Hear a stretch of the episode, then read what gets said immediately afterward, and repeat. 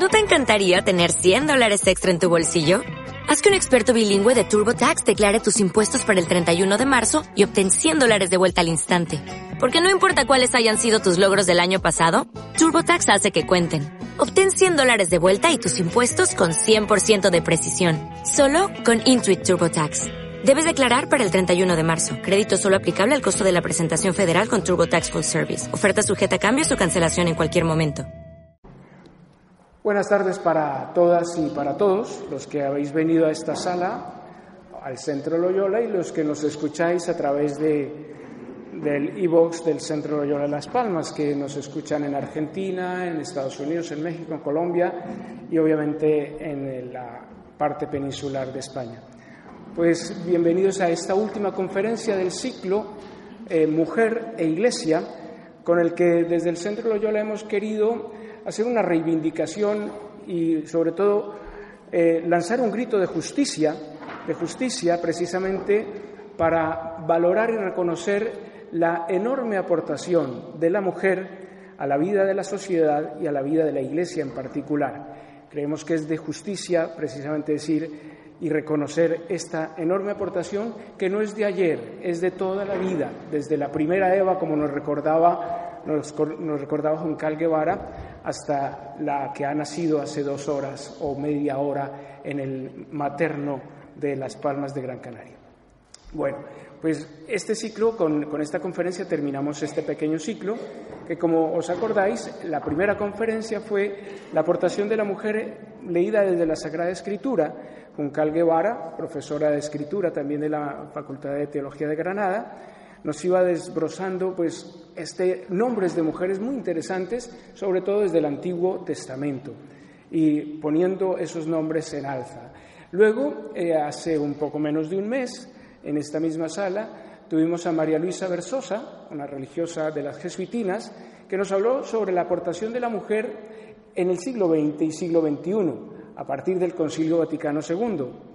Ese día eh, dijimos no podemos decir la, noticia que tenemos sobre María Luisa Versosa, porque estaba todavía embargado por la oficina de prensa de la Santa Sede, pero el Papa, ese día, estando ella aquí en Canarias, la nombró consultora de la Secretaría Permanente del Sínodo de los Obispos, eh, la única mujer eh, hispanohablante, si no estoy mal, en ese importante trabajo de asesorar al Santo Padre en, eh, en la formulación y en la preparación de los sínodos. María, eh, eh, Luisa precisamente nos habló de eso, de la mujer hoy día y sobre todo la mujer en la colegialidad y en la sinodalidad.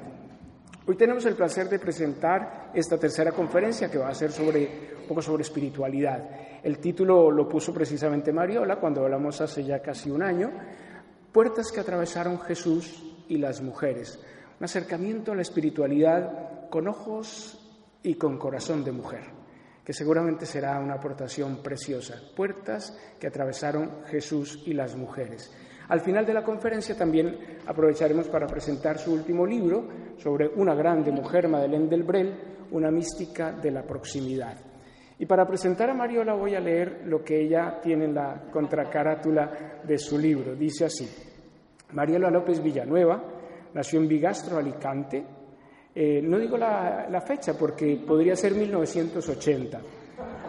Me da igual. 1980. Religiosa del Sagrado Corazón de Jesús, es licenciada en Periodismo y en Teología Bíblica. Realizó su doctorado en Teología Espiritual por la Facultad de Teología de Granada, de la que actualmente es profesora. Cuando yo era director del Centro Loyola de Pamplona, le pedí a Mariola una conferencia para Pamplona y me acuerdo que en esa vez me dijo, no puedo, porque mis superiores me han dicho, te vas a amarrar a una silla, porque estaba en plena tesis doctoral. Esto fue hace, hace unos cinco años, por ahí más o menos. Bueno, y dice esto, no me lo invento yo. Sus años en Gran Canaria le regalaron el gusto por buscar con otros itinerarios sanadores desde el Evangelio, por buscar con otros Itinerarios sanadores desde el Evangelio. Es autora de varios libros, entre ellos Mujeres que arriesgan y bendicen y Regalarnos una tarde. En Salter ha publicado Mirar por otros, Historias de Sabiduría y Sanación, en 2019, y Ungidas, un itinerario de oración con relatos de mujeres. Pues Mariola López Villanueva, bienvenida, esta es tu casa, y bien dicho que sea tu casa, y somos todo oídos. Muchas gracias. Pues muy buenas tardes eh, a todos, todas. Me da una emoción grande porque todos los rostros que voy viendo esta tarde me recuerdan tantos momentos buenos que he vivido aquí en la isla, alumnos que tuve, mis amigos de Balos, gente tan querida. Bueno, casi me siento esta tarde tan abrazada, tan besada, que ya solo con eso ya me merece la pena. Ha dicho Javier que me invitó a Pamplona, pero claro, para mí no es igual Pamplona que Gran Canaria. me invita a Pamplona y digo, Ay, tengo muchas cosas, Pamplona. Y toda invitación a Gran Canaria desde que me fui, hace ya 11 años que han pasado. Y he tenido el regalo de poder venir cada año. Entonces yo cada vez que me invitan a, a la isla, si puedo, pues vengo porque para mí es parte de mí, es, sí que es mi casa, sí que si hay un lugar en el que yo puedo decir, lo siento como mi casa, sabéis, saben que, que es la isla para mí y que vengo con mucho, con mucho gusto. Así que el tema casi es lo de menos. Y decía Javier que mi parte era de la espiritualidad, pero en realidad tomo mujeres del Evangelio y si tuviéramos que cambiarle el enfoque sería la espiritualidad que Jesús aprendió de estas mujeres del Evangelio. ¿Cómo le ayudaron? ¿Qué le descubrieron del reino? cómo le ayudaron a él también un modo nuevo de relacionarse con Dios. Y ahí sí que sería la espiritualidad que él aprende al contacto con estas mujeres. Hace años tuve la suerte de ir a Colombia, esa preciosa tierra de Javier, y allí les hice unos ejercicios y les puse un nombre de una novela de una escritora mexicana, Ángeles Mastreta, que es, es Mujeres de Ojos Grandes. Le puse ese título a los ejercicios y cogí solo relatos de mujeres, mujeres del Evangelio. Cada día a llorando con el caudal ignaciano, pero todos relatos de mujeres. Y cuando acabé, dice una hermana de 82 años, ¿pero dónde estaban metidas todas esas mujeres? 50 años rezando, ¿dónde estaban metidas? Y la verdad que a veces no hemos orado con, otras miradas y, nos hemos detenido poco en todo ese potencial que tienen las mujeres para recorrer un itinerario que le ayudan a recorrer a Jesús, y a mí me emocionó descubrirlo en el Evangelio, un, itinerario que, que, desde la psicología pues es como las llamadas hacia la vida adulta, la llamada a la identidad, descubrir nuestro yo único de cada uno, la llamada a la intimidad, eso que descubro de mí necesito compartirlo, necesito resonarlo en otro corazón, la llamada a ser generativos, todos tenemos un don que aportar, todos tenemos vida que generar, que cuidar, que acompañar.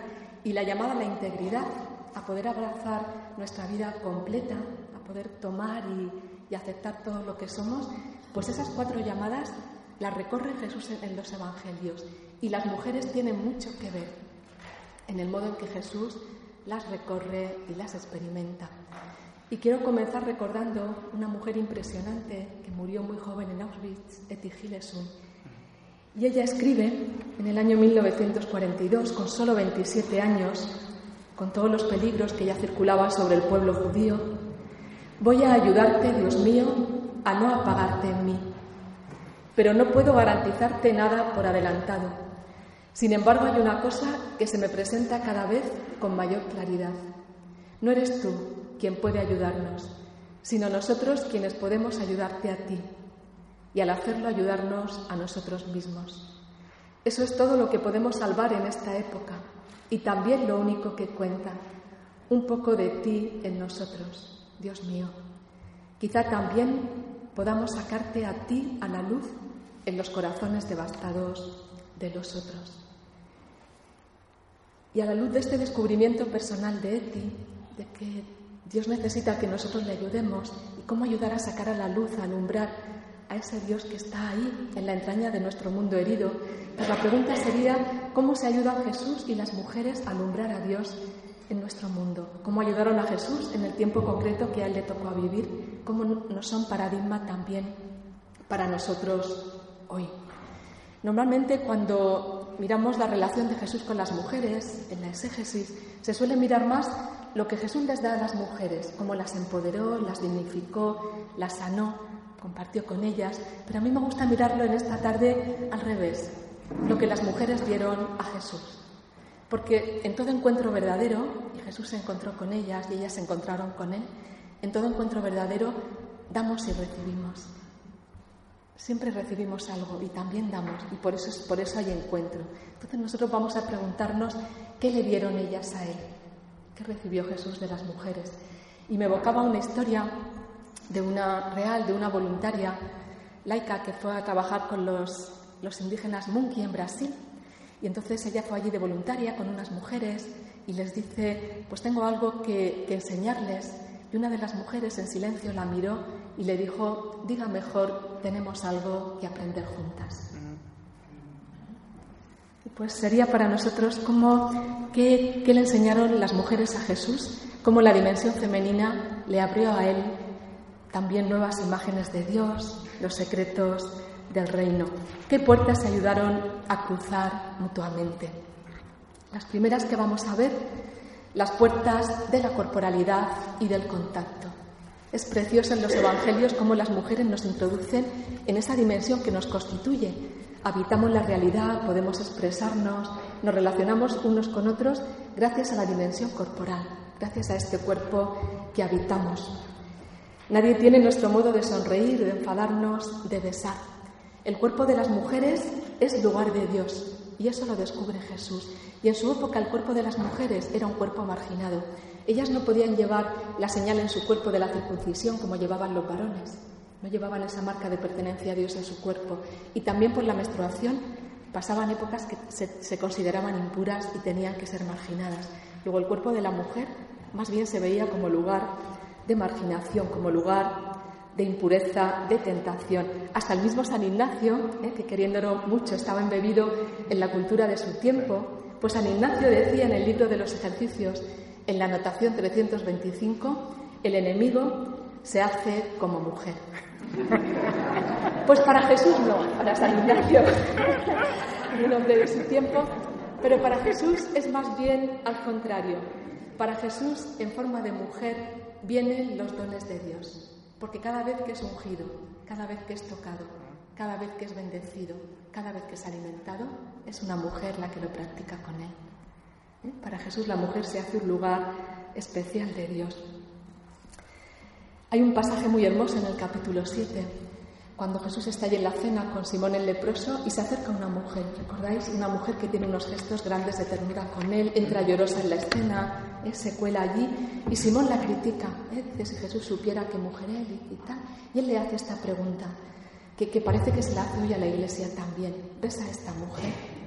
¿Ves realmente a, lo que las mujeres me, dan, ves el potencial de las mujeres en la historia, ves a esta mujer, ves el don de su cercanía, de su hospitalidad, ves cómo todo su cuerpo se ha implicado en recibirme, puedes acoger sin escandalizarte su ternura, sus gestos de amor, su abundancia.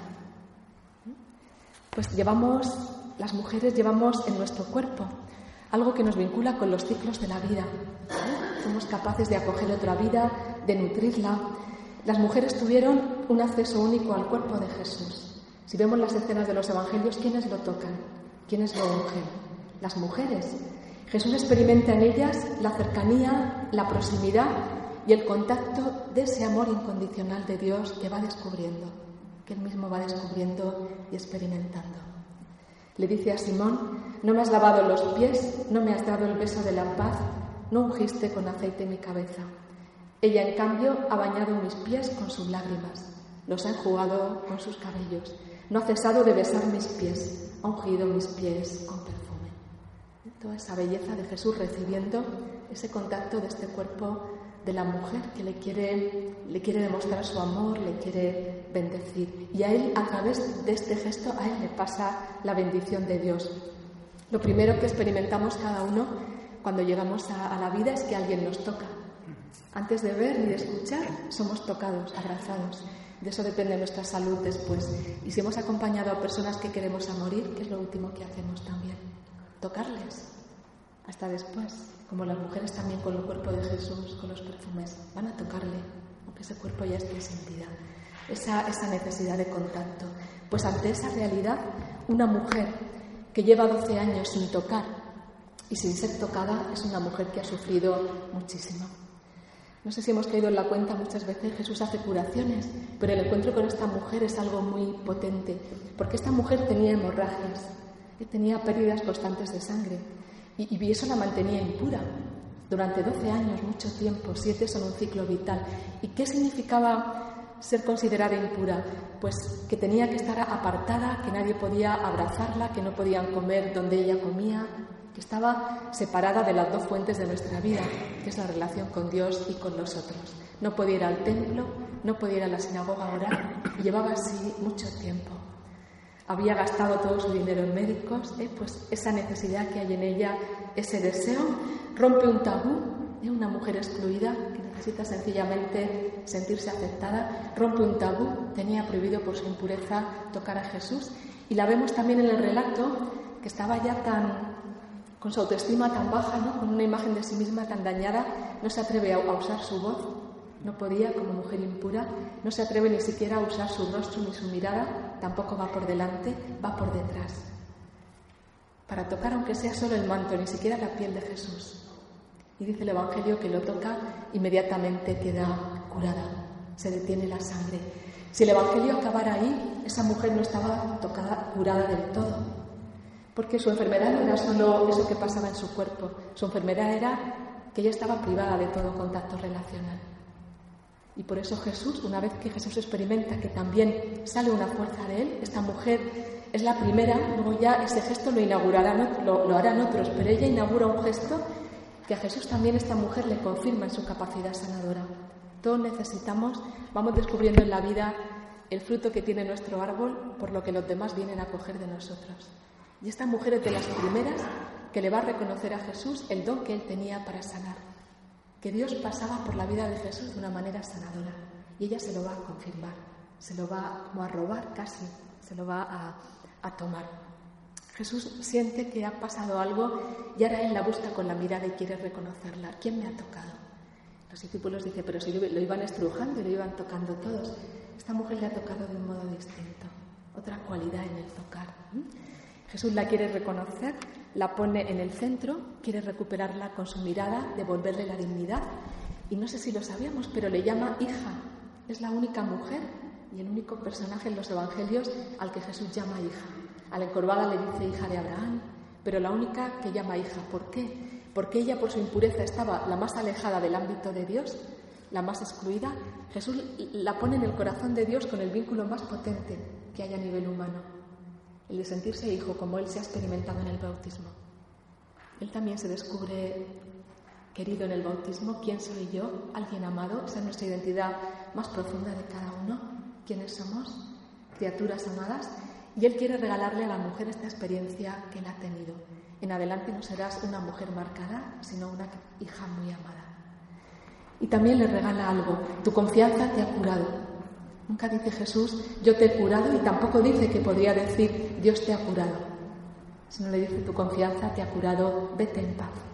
Y esa paz significa poder abrazar todos los rincones de nuestra vida, poder abrazar su historia de dolor, poder abrazar su tiempo de sentirse mal mirada y poder, poder reconocerse restablecida, poder reconocerse querida, recreada. Pues ese gesto que la mujer le tiene y que le arrebata a Jesús la curación, a partir de ahí, cuenta el Evangelio, irán por la tarde los enfermos a tocar a Jesús, su manto o a que él les toque. Pues esta mujer lo inaugura el gesto en el Evangelio de Marcos. Le confirma a Jesús en su capacidad sanadora. Le hace descubrir que él tenía eso para dar. Nos enseñan las mujeres que es el cuidado del cuerpo del otro lo que determina nuestra relación con Dios. El cuerpo del herido y el cuerpo del amigo devienen para nosotros territorios sagrados donde aprendemos, donde maduramos. ¿Cómo es mi relación con el cuerpo de los otros? ¿Vamos bien? ¿Vais bien? Sí, van bien, van bien. Muy bien, pues vamos a pasar a, a otras dos puertas, las puertas de la receptividad y la donación. Los encuentros de Jesús con las mujeres que recogen los evangelios ocurren ya en el tiempo de Jesús de Galilea, lo que se llama el segundo viaje, que es para él también el tiempo de la generatividad, el tiempo de la, donación. Normalmente cuando contemplamos a Jesús en los evangelios, nos invitan a mirarlo en las escenas, siempre lo contemplamos dando, dando su afecto, su presencia sanadora, su palabra, su enseñanza, como Jesús dando. Y necesitamos mucho contemplar a Jesús también recibiendo, como Él también necesitó recibir, porque eso es nuestra vida, dar y recibir. Y Él, que pasó todo el proceso humano como nosotros, pues también necesitó recibir y también necesitó sentir que los otros le enseñaban a Él. Fíjense que durante los primeros meses de nuestra vida, lo único que hacemos es, es acoger, es recibir. No tenemos que hacer nada, que estamos ahí recibiendo y de esa receptividad, esa capacidad de, de dejarnos alimentar, de recibir, así se va tejiendo la vida. Pues nuestra vida espiritual es igual. De cara a Dios, ¿qué es lo que yo tengo que hacer? Ensanchar el recipiente de mi vida para acogerlo cada vez más. El verbo principal de nuestra vida para conjugar es el verbo acoger. El verbo acoger. Cada uno de los que estamos aquí tenemos la existencia porque una mujer nos acogió un día en su cuerpo. Estuviera ella como estuviera, con sus heridas, con su realidad, como ella estuviera en ese momento, hizo espacio en su cuerpo, nos acogió y porque ella nos acogió físicamente en su cuerpo, pudimos acontecer a la existencia. Muchas de las que estáis aquí sois madres, abuelas, habéis acogido. ¿Sabéis lo que, lo que significa el, el centramiento que es? Pues el verbo acoger es el verbo principal de nuestra vida y de la historia. Sin acogida la vida no crece, sin acogernos unos a otros, sin acoger a los que vienen buscando la vida, sin acogernos en nuestras diferencias, sin, sin acogida la vida no crece. Sin acoger que, que, vamos pasando etapas, sin acoger que yo ya, ya tengo 52 años y no los 30 cuando vine a Gran Canaria. que hay alguna gente que me dice, estás cambiada, digo, claro. pues también tengo que acoger que estoy en el otoño de mi vida o que estoy en acoger. El verbo acoger, acoger lo que nos toca, acoger lo que la vida nos va trayendo, amargo y dulce, acogernos unos a otros. Ahí se nos juega todo, crecer en receptividad. Y ahí hay dos mujeres que le van a enseñar a Jesús esta capacidad de, de crecer en receptividad. La primera, una mujer pagana y extranjera. Fijaros, Dios también, qué sorpresa. Va a mostrar algo a Jesús y no se lo muestra a través de un rabino, de un sacerdote, de un... se lo muestra a través de una mujer que además era pobre, pagana, extranjera, de otra tradición espiritual que no era la tradición judía de Jesús. Y recordáis la escena, ella se postra ante Jesús, rompe también un tabú, como la mujer anterior.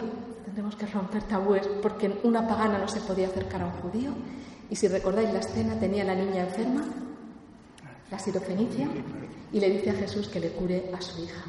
Y en la escena de la hemorroísa, Jairo le había pedido a Jesús que le curara a su hija. Jairo era un jefe de la sinagoga y Jesús que se va para allá. Oye, y ahora llega esta mujer, pobre, extranjera, pagana. Y decimos, bueno, pues Jesús se irá a curar a la hija y no se va.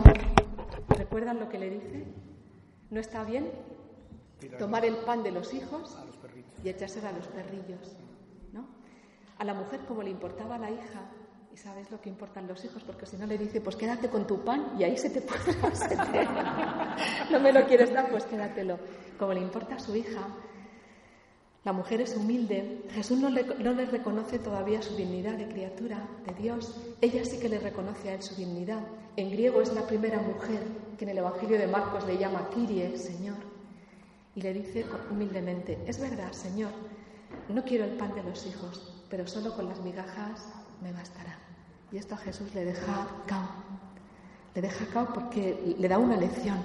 Y no, no captamos bien en, en, traducido lo que le dice, porque el Evangelio dice, por eso que has dicho, vete que tu hija está curada, el demonio ha salido. Pero en, en, griego usa una palabra, una palabra que se utiliza para evangelizar. Y Jesús le dice exactamente, tú me estás evangelizando a mí. Tú me estás anunciando a mí una buena noticia. ¿Y qué noticia le estaba anunciando? Que el Dios que Jesús venía a mostrar no era el Dios solo de un pueblo, aunque tuvo que, partir del pueblo judío, pero no era solo para el pueblo judío, no era el Dios de una casta, no era el Dios, era, era cada una de las criaturas que hay en este mundo son suyas, cada una de, estas criaturas le pertenecen. Esta mujer le, enseña, le ensancha a Jesús su imagen de Dios y también su misión. Y cuando Él diga al final, este es mi cuerpo que se entrega por todos, se tenía que acordar de la cananea, porque ella le hizo descubrir que no era para unos pocos, sino que él que era algo universal, le ensanchó su imagen de Dios. ¿eh? Y, este, esto que, que Dios le regala a través de una mujer pobre y extranjera. Le enseñaron a Jesús a abrirse a la novedad de Dios y al misterio de los otros. Por eso me gusta llamar este relato la conversión de Jesús. Sí, sí, que esta mujer le vuelve a Dios y le vuelve a los otros de otra manera. Él ya no va a distinguir a las personas por su tradición espiritual, por su raza, al contrario, se va a decir que cada, cada criatura pertenece a Dios, es querida por Dios, es digna de respeto, de curación, de acogida.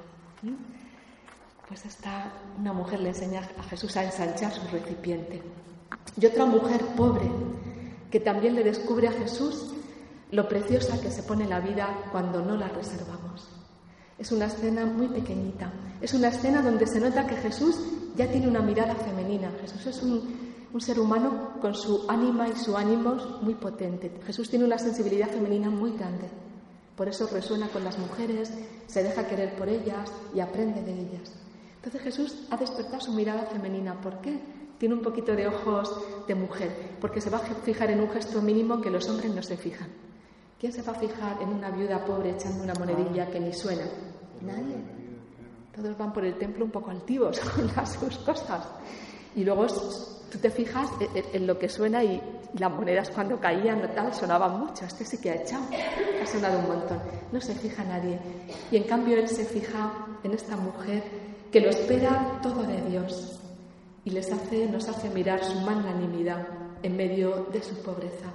Un atrevido gesto que la deja abierta y entregada a la providencia, a la bondad del misterio. Dios proveerá. La gran invitación de Dios es, si nos damos cuenta cuando aferramos, cuando no somos capaces de, abrir, ahí se nos queda la mano cerrada. Tampoco podemos, nos podemos quedar aquí con esta mano con algo bueno, pero teniéndola cerrada no podemos abrir eso más bueno que Dios nos quiere regalar. Entonces la invitación de Dios siempre es, abre la mano que no te va a faltar. Lo nuestro humano es voy a agarrarme que para que me tenga y no sea que luego yo no tenga. Y lo nuestro es aferrarnos. La invitación de Jesús, que la aprende también de esta mujer, es abre la mano, pon ahí lo que tienes, no te reserves nada que no te va a faltar. Que no te va a faltar. Que la vida te lo va a dar por otro lado. Y tenemos ya experiencia todos los que estamos aquí. Los gestos de generosidad, cuando nos hemos dado a alguien, cuando tal, la vida te lo regala por otro lado. Hay algo ahí que cuanto más das, más abundancia recibes. Cuanto más abres la mano, más espacio tienes para coger lo que la vida te trae. Y es así. Y pues Jesús mira a esta mujer, también le refleja lo que él va a vivir, que va a tener que poner ahí su vida entera en su pobreza. Y cuando, como no tiene nada que ofrecer, ofrece su cuerpo, que es lo único que tenía y lo que le pertenecía.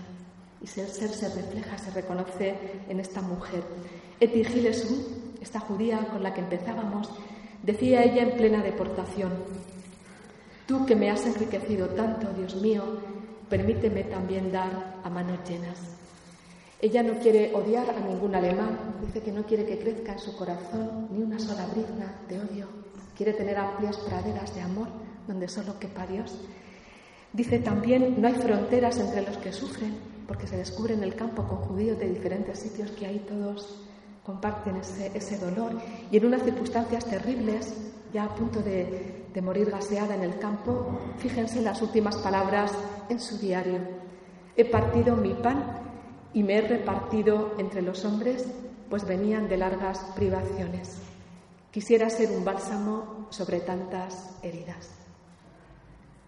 Como las mujeres enseñaron a Jesús y nos enseñan que hasta el final de la vida siempre tenemos algo que ofrecer aunque sea esa cercanía que ella tuvo con otros prisioneros del campo, esa caricia, ese contacto, ese bálsamo. Y vamos a pasar a, las últimas puertas, las puertas de la amistad y del agradecimiento. Dos puertas muy importantes. Me acuerdo ahora por lo de Auschwitz, que vi una exposición tremenda que pusieron en Madrid. Yo estaba allí también, en el campo, en Polonia. Y a uno de los prisioneros que sobrevivió le preguntaron ¿Qué, le permitió sobrevivir? Porque otras personas no pudieron. ¿Y usted qué le permitió sobrevivir? Y él dijo, tener un amigo en el campo y alguien de quien cuidar. Eso lo, tuvo, lo tuvo vivo, tener un amigo en el campo y alguien de quien cuidar. Pues vamos a ir ahora con dos mujeres que fueron amigas de Jesús, grandes amigas de Jesús. Él también tenía Dentro de su cariño universal tenía personas con las que compartió una mayor intimidad y que también cuidaron de él. Y estas son Marta y María de Betania. Es precioso ver en estos relatos, tanto en Lucas como en Juan, cómo Jesús va a casa de sus amigas a recibir. Betania significa etimológicamente Bet casa y Anía viene de Anahuín, casa del pobre. Y él va allí también sintiéndose necesitado y él va a compartir allí calidez, afecto, resonar en el corazón, dejarse querer. Va a dejarse querer, a rehacerse y ellas le ayudan a cruzar estas puertas de la amistad y del agradecimiento. La muerte de Lázaro va a ser una bendición disfrazada para los tres. ¿eh? En ese momento que Jesús llora, que Marta y María lloran por la muerte, que comparten esos vínculos de dolor, sabemos lo que nos une a las personas cuando compartimos esos momentos para compartir alegría o una risa siempre encuentras gente. Las personas que nos acompañan en los momentos maduros, decimos, esa gente está con nosotros, esos vínculos se, se fortalecen. Me acordaba de una historia de Canarias que siempre cuento cuando estoy por ahí, de una mujer allí de Balos, que ella era voluntaria en Cáritas, de Sardina, del cruce de Sardina, y me dijo de una mujer africana que le había dicho, me han dado muchas cosas desde que llegué a la isla, pero eres la primera persona que ha llorado conmigo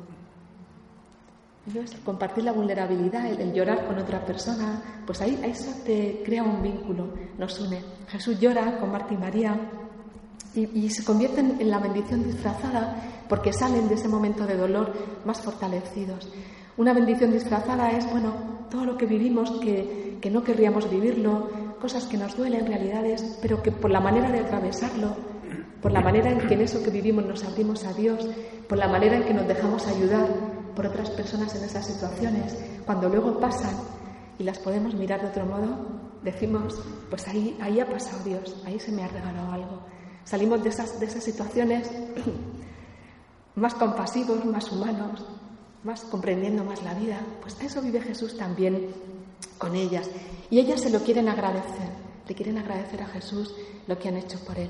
Y en el capítulo 12 de Juan, ¿cómo se lo van a agradecer? Pues con lo que saben. Marta sirviendo la mesa, Dice Marta servía la mesa, le preparan un banquete, es poquito antes de la pasión, él necesita ser confortado, ser aliviado, animado, y María le unge los pies con un perfume muy caro. Un gesto que Judas critica y que a Pedro le cuesta recibir.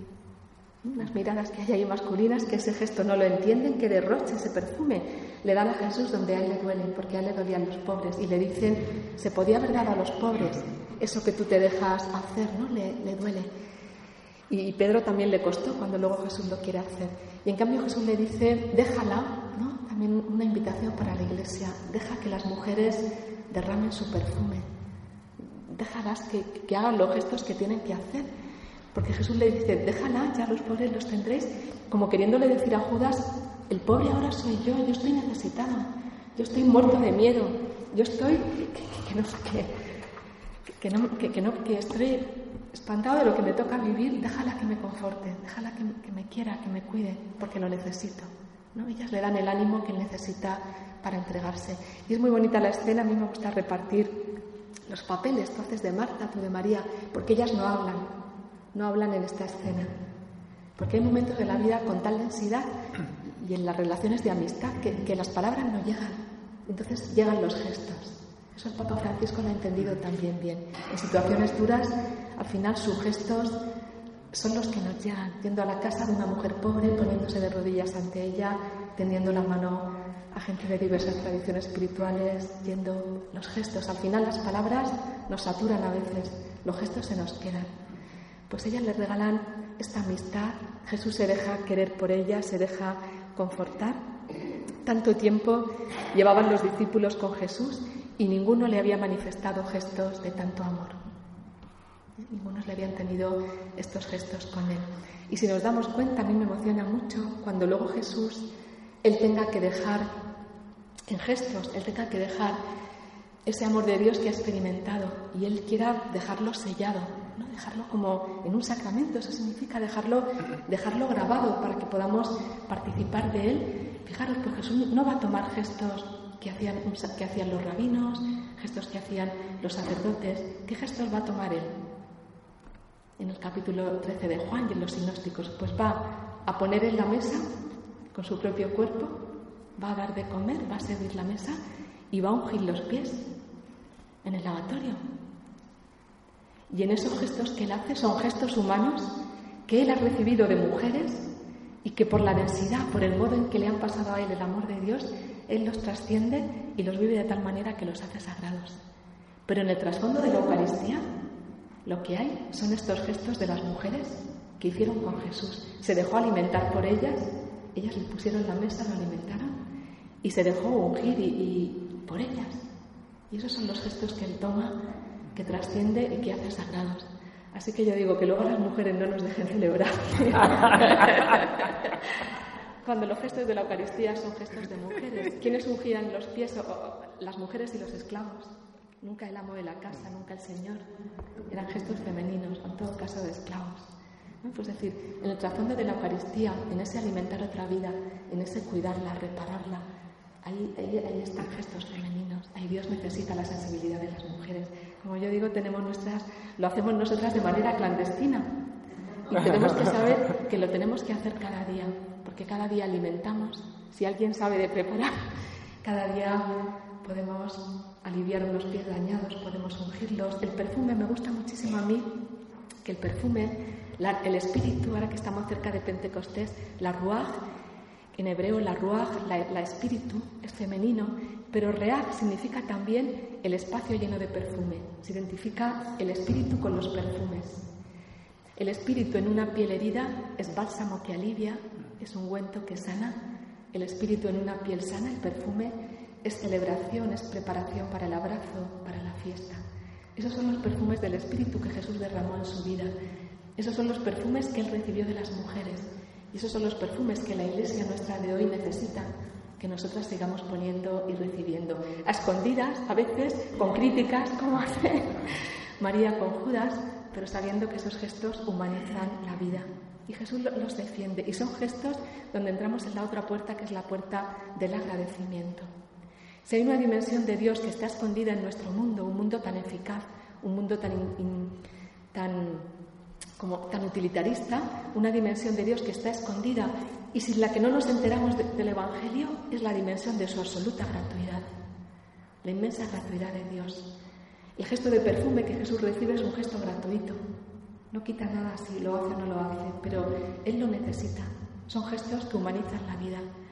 Una mujer estaba con Alzheimer, el marido iba a verla constantemente y un enfermero le dice, no hace falta que venga tanto, ella ya no sabe quién es usted. Y dice, pero yo sí que sé quién es ella. Y este gesto humaniza mi vida. Y los gestos gratuitos humanizan nuestra vida. Y, la gratuidad tiene mucho que ver con el agradecimiento.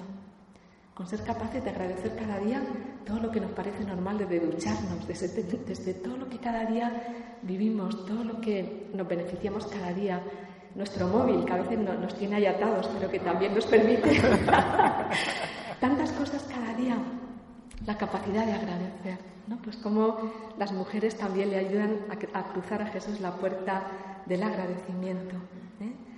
Tomar con alegría lo que viene y tomarlo con amor, esa capacidad de, agradecer cada día lo que recibimos unos de otros, de expresárnoslo más en lo pequeño, a veces con la palabra y a veces con los gestos, la gratitud que ellas le expresan con ese gesto, de tal manera que cuando él tiene que coger un gesto, dice, es que en este gesto es donde yo he sentido más el amor de Dios y ese gesto quiero dejar como memoria mía, como recuerdo de lo que significa continuar nosotros la vida de Jesús, continuar atravesando sus puertas.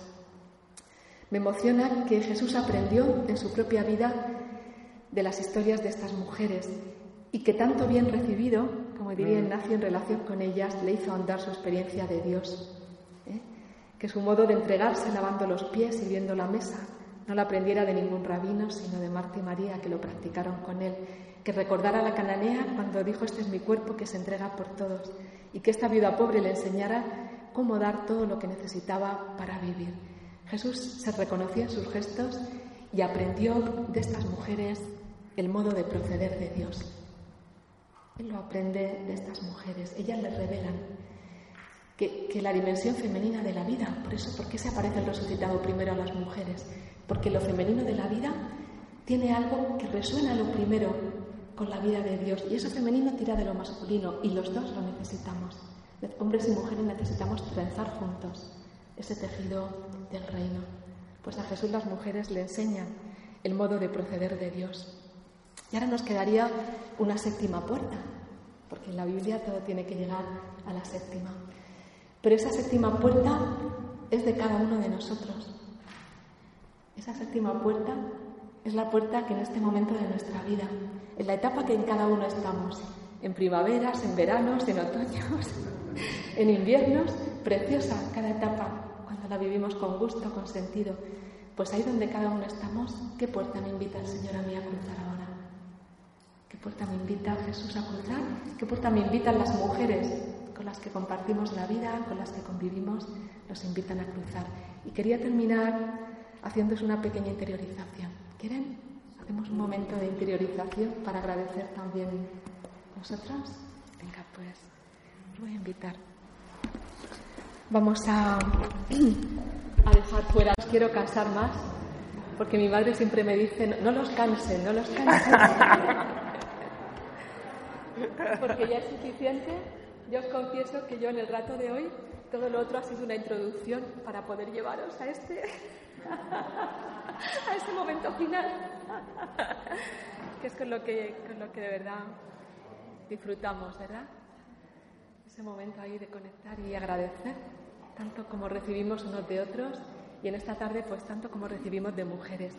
Y si hay una mujer que hoy nos puede ayudar a cruzar puertas en este tiempo que, que vivimos, no es fácil, esa mujer es Madeleine del Brel. Yo la leí por primera vez a mis 26 años y me impactó como una mujer con una vida ya es trabajadora social, una vida pues ahí muy ajetreada, metida en el mundo y tal, podía tener al mismo tiempo una experiencia tan honda de Dios, como para ella el café era un lugar sagrado, el metro y el autobús un lugar donde oraba, el mercado también una oportunidad para ella para bendecir, para orar. Y no imaginaba yo, luego que dos décadas después yo iba a hacer mi tesis sobre ella.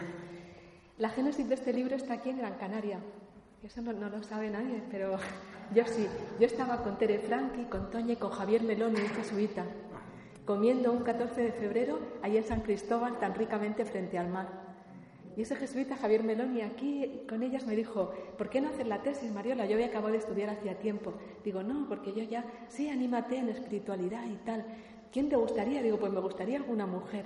Ah, pues esta mujer francesa me gusta mucho. Y total que hablando, pues él se animó a dirigirme la tesis yo me animé a hacerla y ahí tiene su primera semilla, en esa comida allí en San Cristóbal. Luego estuve dos años trabajando sobre ella, he visitado el lugar donde vivía ella. ¿Cuántos de los que hay aquí habéis oído alguna vez hablar de Madeleine del Brel? Yo le oído de Rampla también. Muy poquitos, ¿eh? muy poquitos conocemos, ¿no? Pues para deciros, una, ella era hija única, era una, chava, una chica gnóstica, no creyente, se enamora, su primer amor se le hace dominico, se le, va de la noche a la mañana y ella la deja así, lo pasa mal, hasta está un poco depre, bueno, y ella pues también empieza a buscar y a buscar y una noche pues tiene lo que ella llama en francés ébloui par quedó deslumbrada por Dios y queda, tiene grabada aquella noche como su nuevo nacimiento, un tremendo amor irrumpió en mi vida.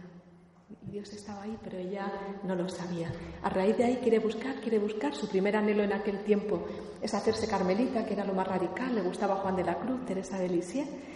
Y de pronto, ¿qué le, pasa a ella? Pues un, rasgo ya que será en su espiritualidad, que aprende que Dios le habla a través de las circunstancias. Ella se quería hacer carmelita, pero es hija única.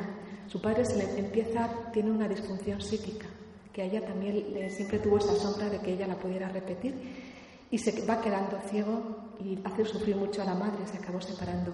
Y la madre está sola. Y ella dice, ¿cómo me voy yo al Carmelo? La época de ella es antes del Vaticano II. Ella lo anticipó con su vida. ¿Cómo me voy a ir yo cuando antes y dejar a mis padres? Y descubre que no. Y le dice a su madre, no te preocupes, que yo ya he visto que Dios me quiere para él en medio del mundo. Entonces ella empieza un tipo de espiritualidad que entonces era impensable y dice, ¿cómo, ¿cómo, Dios nos va a hacer para Él y nos vamos a tener que salir del mundo para encontrarnos con Él? Tendremos que perforar las realidades que vivimos.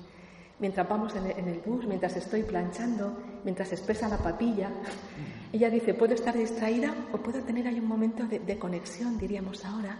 Ella hablaba de perforar la realidad, cavar pequeños pozos. Y en ese pozo, en esa media hora que camino de un sitio a otro, puedo estar distraída, puedo, o puedo estar en ese diálogo permanente. Y ella pone ejemplos muy bonitos y dice, lo más importante en nuestra relación con Dios es tener el amor fresco y, sentir que, que, Él me acompaña cada día, porque ella dice, igual que una pareja cuando está muy enamorada puede entenderse en un, en un metro abarrotado de gente, ¿se entienden? Y cuando esa pareja está menos enamorada, le dice uno al otro en la habitación donde están solos, ¿puedes repetirme lo que has dicho? Estaba pensando en otra cosa. Es decir, el amor te tiene atenta. Si a mí me encanta ver parejas mayores que se quieren. Aunque mi padre decía, esos serán de segunda hornada, porque de primera, de primera con ese como, bueno, pues de primera o de segunda, pero cuando vemos el amor nos alegra verlo. Hay algo que nos despierta en nuestro. Y ella hablaba de eso. Entonces, una mujer deliciosa. No, no os quiero trabajadora social. ¿Qué puerta nos ayuda a cruzar Madeleine en este tiempo? Primero, la puerta del diálogo. Vivió 30 años en un barrio obrero francés con comunistas trabajando en el ayuntamiento. Todos sus compañeros eran no creyentes. Ella los respetaba, los quería, valoraba lo que hacían por, los, por los pobres y siempre mantuvo su fe viva, su fe fresca. Y ellos también decía que solo la bondad nuestra les puede hacer presentir a una persona no creyente algo de Dios. Eso es lo que tenemos que pasar y que y, testimoniar ahí en medio la fe. Que, un, un, lugar, decía ella, cuando estamos con gente para quien Dios es indiferente, ella decía, es un lugar favorable para nosotros. Ahí tenemos que estar nosotros como presencia, ahí, ahí es donde Dios nos necesita donde ya creemos, pues ahí ya está bien. Tenemos que salir, por eso de la Iglesia en salida, la Evangelii Gaudium, la última del Papa sobre la santidad de la gente corriente, el Papa le ha declarado sus virtudes heroicas. Yo quiero, espero que la beatifique. Si la beatifica, ya sabéis, ya sabéis que tenéis que conocerla. Bueno, pues toda su vida de trabajadora social, pasó dos guerras mundiales. La primera de adolescente, la segunda ayudando a la gente en su barrio pobre que no tenían para nada en la Segunda Guerra Mundial. No perdió la alegría le encantaba fumar, le encantaban las fiestas, el baile, celebrar, compartir, le encantaba ir a los bares. Yo digo, mira, en eso, en eso me ha... Y os voy a leer solo...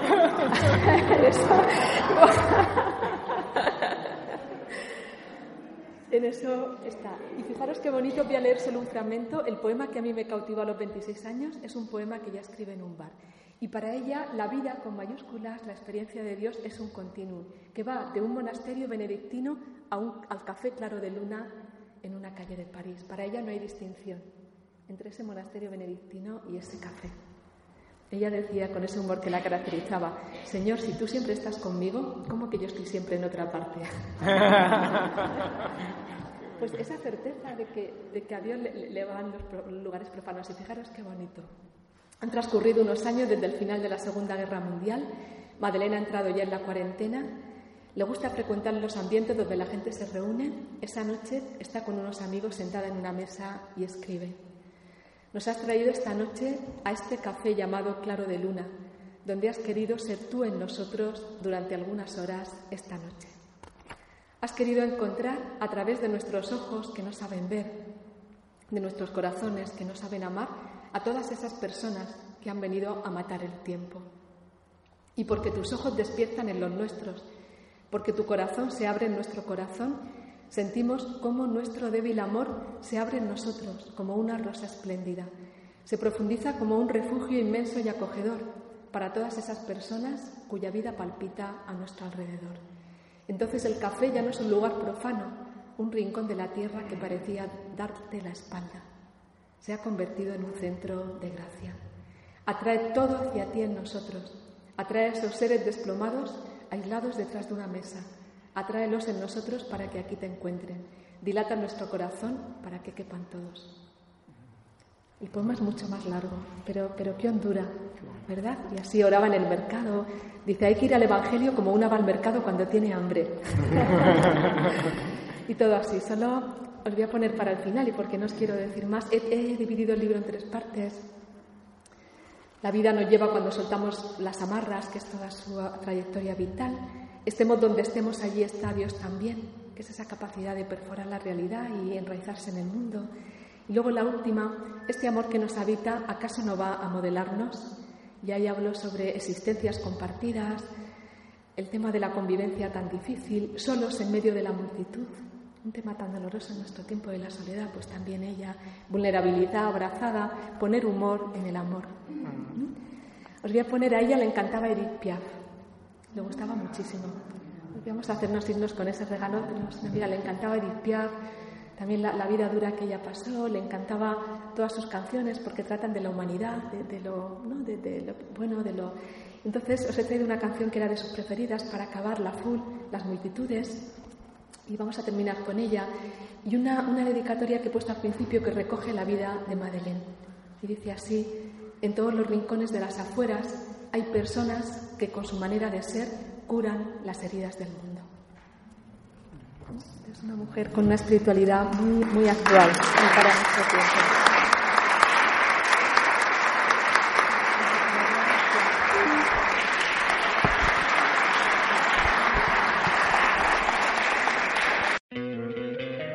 Te encantaría tener 100 dólares extra en tu bolsillo?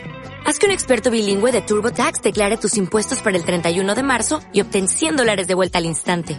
Porque no importa cuáles hayan sido tus logros del año pasado, TurboTax hace que cuenten. Obtén 100 dólares de vuelta y tus impuestos con 100% de precisión. Solo con Intuit TurboTax.